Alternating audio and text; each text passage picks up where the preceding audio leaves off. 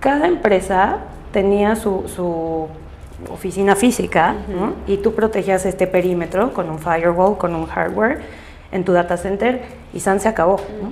Ahora, cada persona que trabaja desde su casa es como si tuvieras una oficina adicional.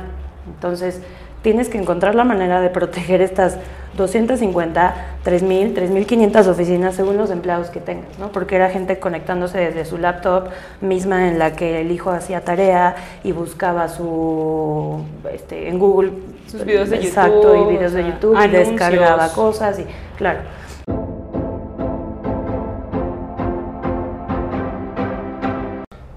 Hola, hola amigos, ¿qué tal? Bienvenidos al tercer episodio de Shure Automotriz.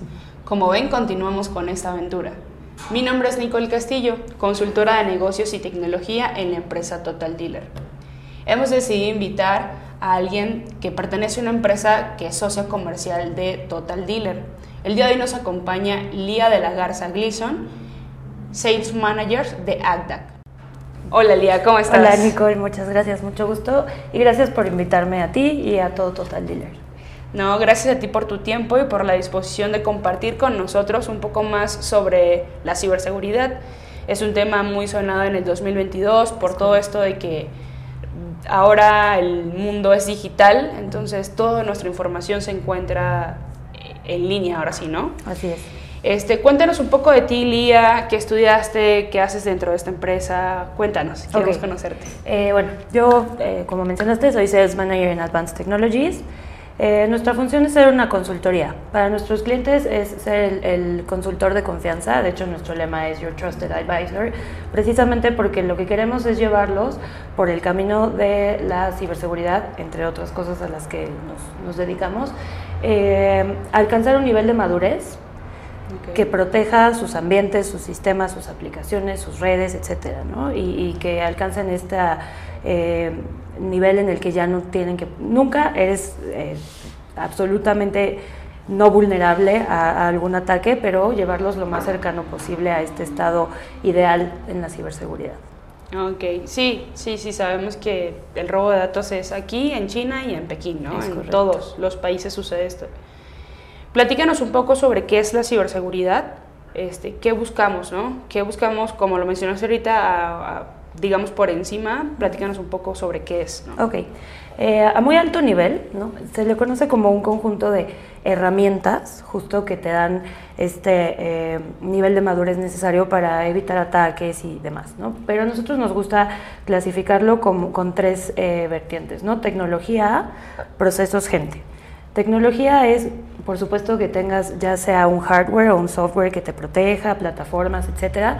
Eh, procesos es que todo el tiempo estés alineado a las mejores prácticas, ¿no? que tu gente sepa eh, llevar un registro de control de cambios, etcétera, en el caso de los sistemas y aplicaciones, etcétera. Y eh, la gente es hacer esta conciencia, ¿no? capacitar y, y hacer transferencia de conocimientos en los eh, empleados de, las, de todas las organizaciones para que tengan siempre eh, la conciencia de si te encuentras un USB tirada en el baño, pues no vayas y la conectes, ¿no? Puede ser una trampa, este tipo de, de cosas. Entonces es justo lo que hacemos, alineamos estos tres, eh, digamos, verticales para que las empresas alcancen el nivel de madurez necesario para estar preparados, protegidos, para, para primero prevenir y en caso de que sucedan, mitigar este tipo de... Súper interesante eso, específicamente guardan datos muy importantes de las personas.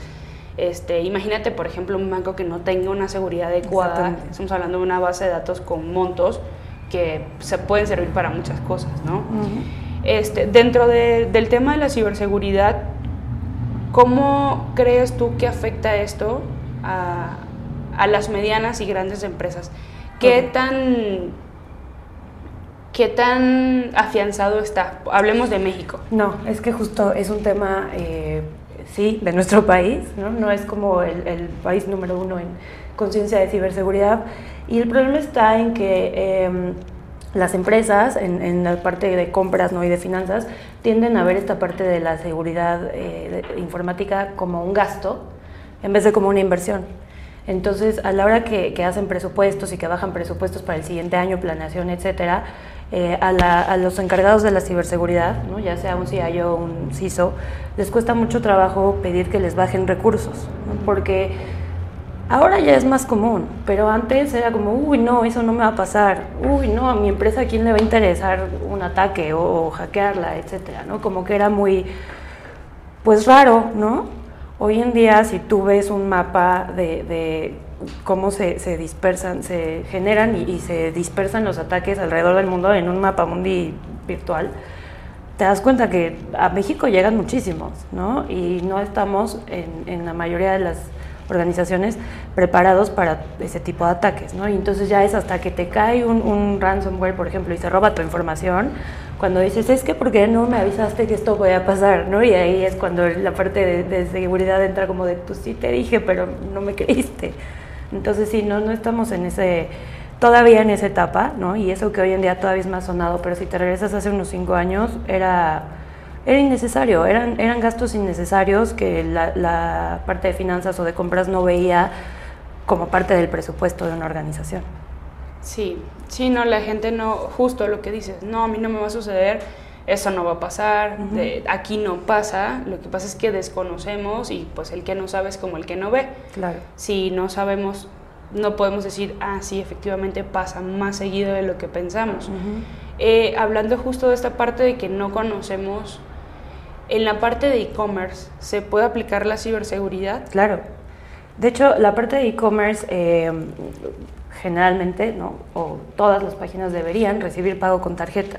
Y cuando tú recibes pago con tarjeta debes estar alineado en, compliance con PCI, así se llama la certificación, y es justo para este tipo de transacciones.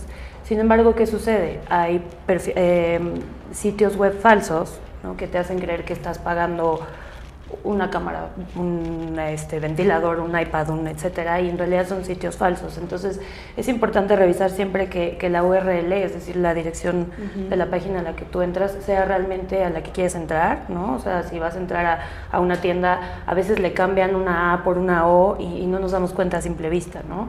También los sitios que son seguros tienen un candadito igual en la parte, en la barra de, de direcciones. Entonces son cosas que obviamente no, no todo el mundo tiene por qué saber, ¿no? Pero eh, sería importante que, que lo supiéramos. Eh, hay una manera en que podemos transferir este conocimiento, es la forma en la que hemos estado colaborando, de hecho con Total Dealer, con las concesionarias que trabajan con ustedes.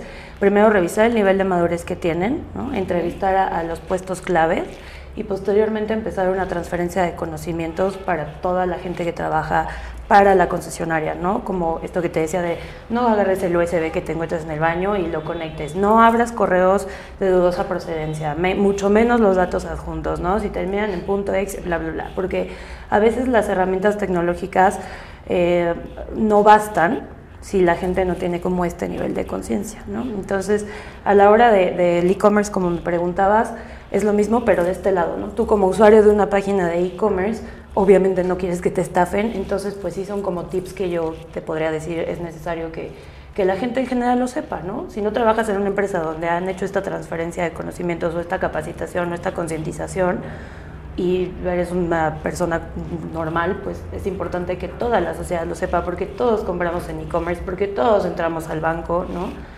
Igual te cambian una letra del banco o tu página del banco es .com y entras a una .mx y estás poniendo ahí toda tu información y te la están pirateando.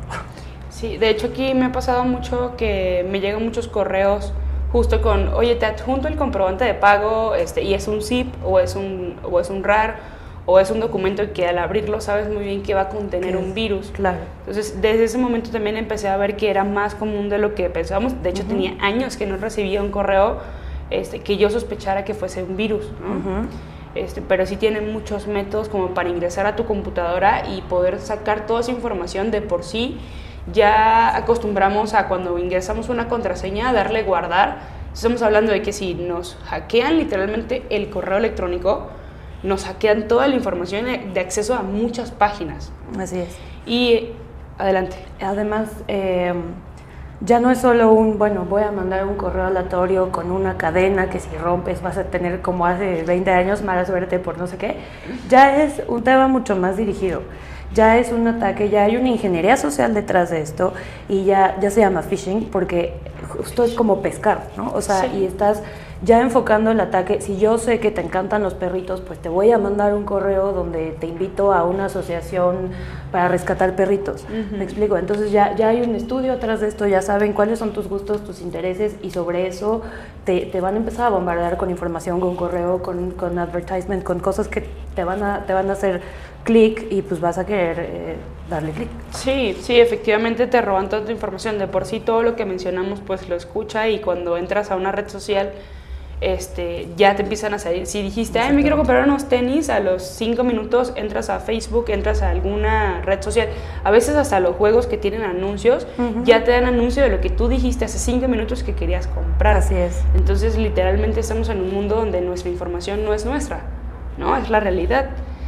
Este, hablando justo de, de estos ataques, ¿cuál dirías tú que es el más común? ¿Es el phishing? Eh, hoy en día el phishing es común pero todo esto lleva eh, como el trasfondo el robo de información o el secuestro de información. En el caso del ransomware es literal como secuestrar a una persona, ¿no? Yo no te lo regreso hasta que tú me deposites tal cantidad de dinero, ¿no?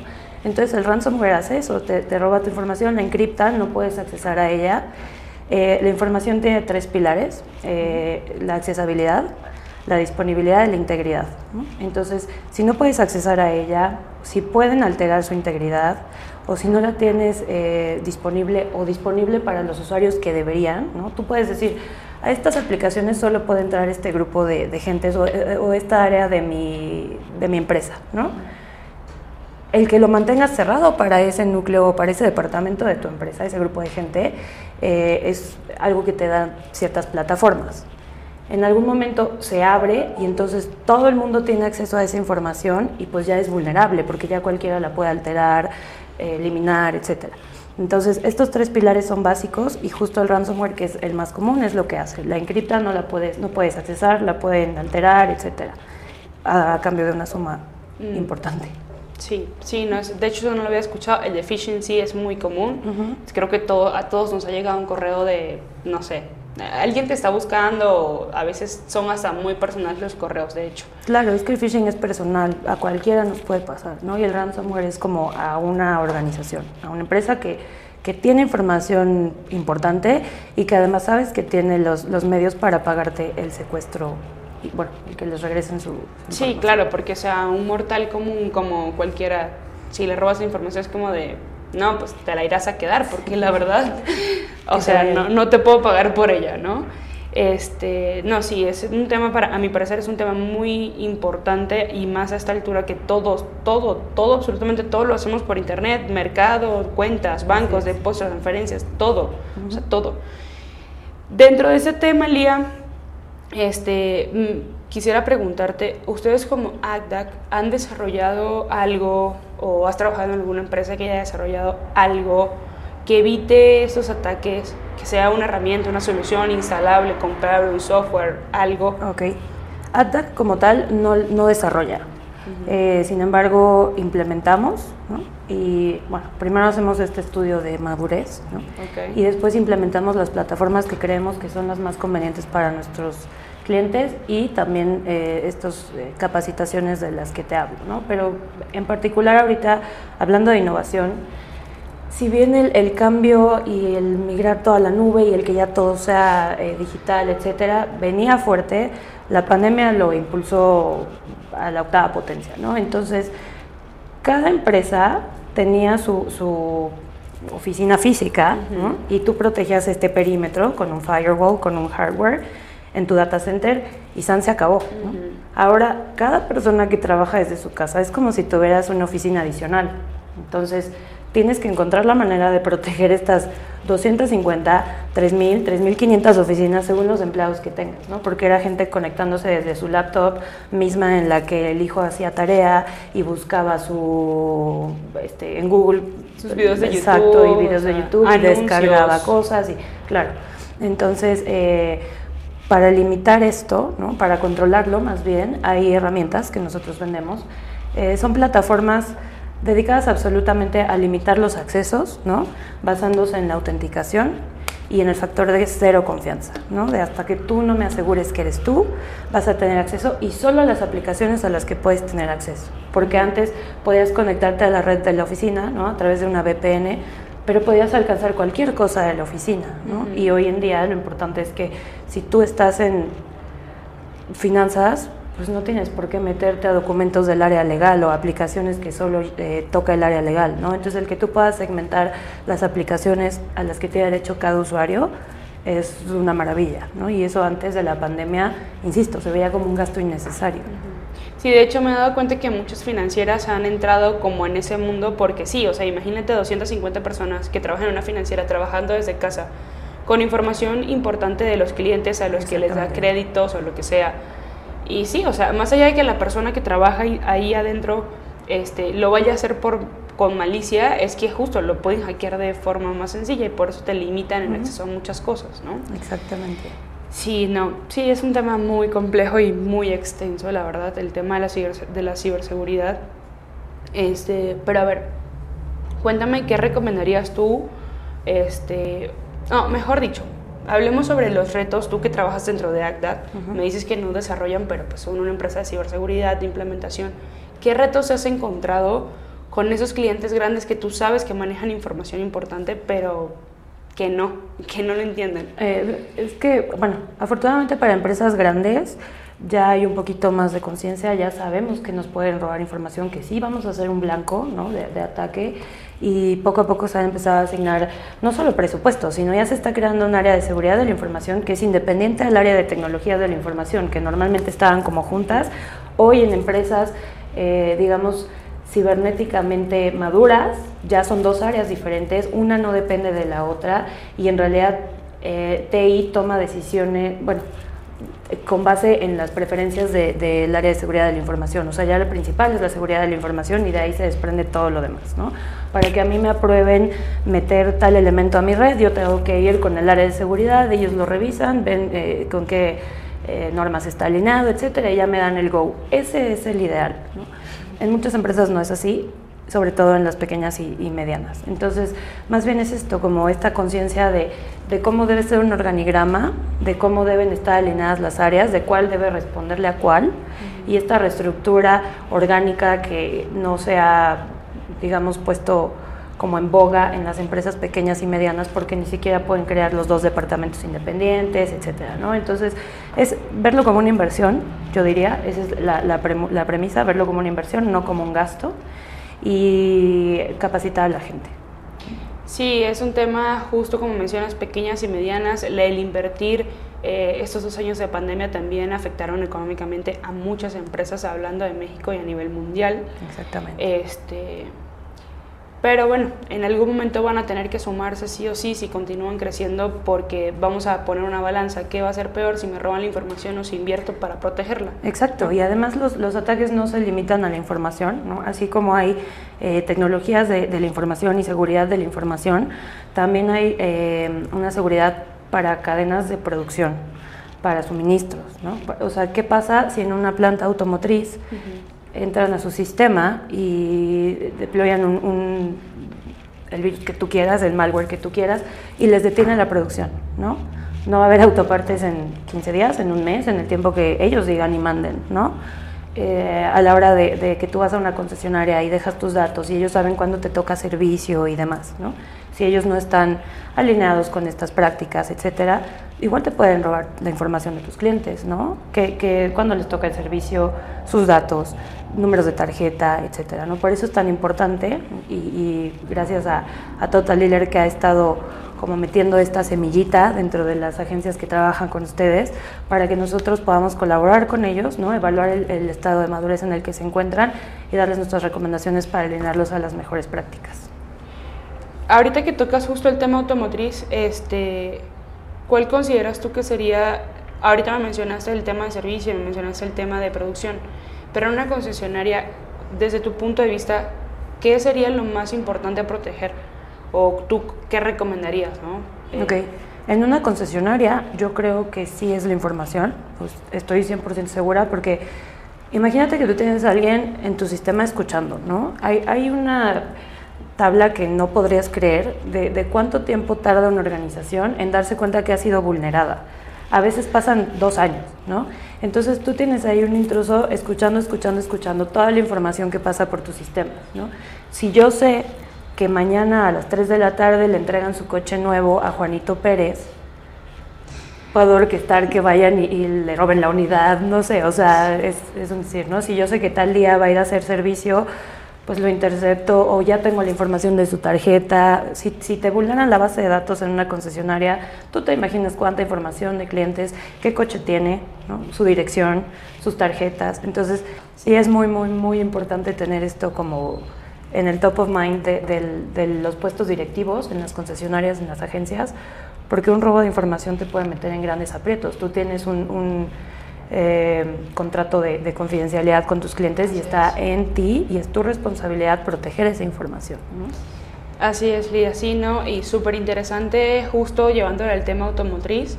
Este, ya saben, tenemos que proteger toda la información necesaria y posible para salvaguardar la vida de nuestros clientes, porque más allá de, de un material es que corre peligro datos muy personales, como direcciones y números de tarjetas, ¿no? Este, Lía, bueno, para ya este, dar un cierre a este capítulo, me gustaría hacerte una pregunta un poco más personal, más, este, sí, más personal, ¿no? ¿Qué estudiaste y cómo llegaste a trabajar en una empresa de ciberseguridad? Okay. ¿Cómo caíste ahí? Yo en realidad estudié comunicación. Podrías pensar que no tiene nada que ver, pero mi trabajo es justo comunicarle a los clientes ¿no? los, las áreas de oportunidad que tienen sus empresas, el relacionamiento con ellos.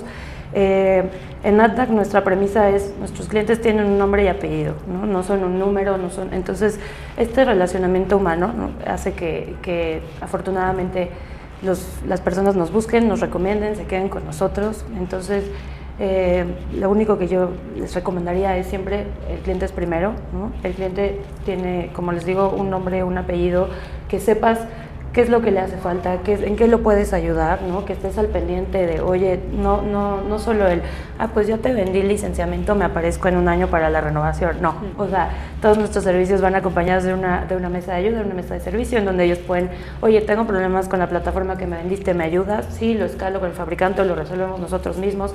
O sea, estamos siempre al pendiente de nuestros clientes y esas herramientas sí me las dio estudiar comunicación. Sí. Sí, eh, yo comparto esa idea contigo igual. Siento que las personas o los clientes no son un número, son, este, son personas, justamente, y que queremos con nuestras soluciones, sea de la rama que sea, cubrir una necesidad, este, solucionar un problema y que puedan continuar en su vida tanto personal como en algún proceso de alguna empresa, ¿no? Este, pero sí, voy súper de acuerdo contigo. Y pues nada, Lía, de verdad me siento muy agradecida porque hayas gracias a ustedes. este, dedicado este tiempo a nosotros, conocerte un poco más, conocer un poco más sobre la ciberseguridad y compartirlo con nuestros seguidores. Claro que sí. Este, no sé si quieras agregar algo desde, el, desde tu punto de vista. No, no, y creo que ya, ya se los comenté, ¿no? El ver esto como, como algo no ajeno, como algo que está sucediendo cada vez más y que no estamos exentos, nadie, ¿no? Entonces, eh, crear conciencia en todos los niveles, directivos, eh, desde lo más abajo de un organigrama hasta lo más alto y listo. Creo que así es como poco a poco vamos a ir alcanzando como país ¿no? un nivel de, madurez apropiado para poder sortear estos ataques, ¿no? ya sea prevenirlos o mitigarlos en dado caso. Así es, pues bueno amigos, ya escucharon a Lía, este, quien nos dio muy, buenos consejos el día de hoy sobre la ciberseguridad.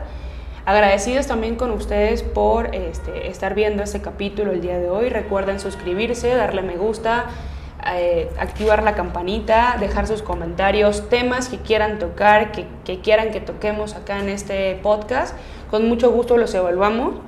Y pues nada, esto ha sido todo por el día de hoy en nuestro tercer capítulo. Les agradecemos eh, que nos acompañen en el siguiente capítulo. Hasta luego. Gracias, Nicole.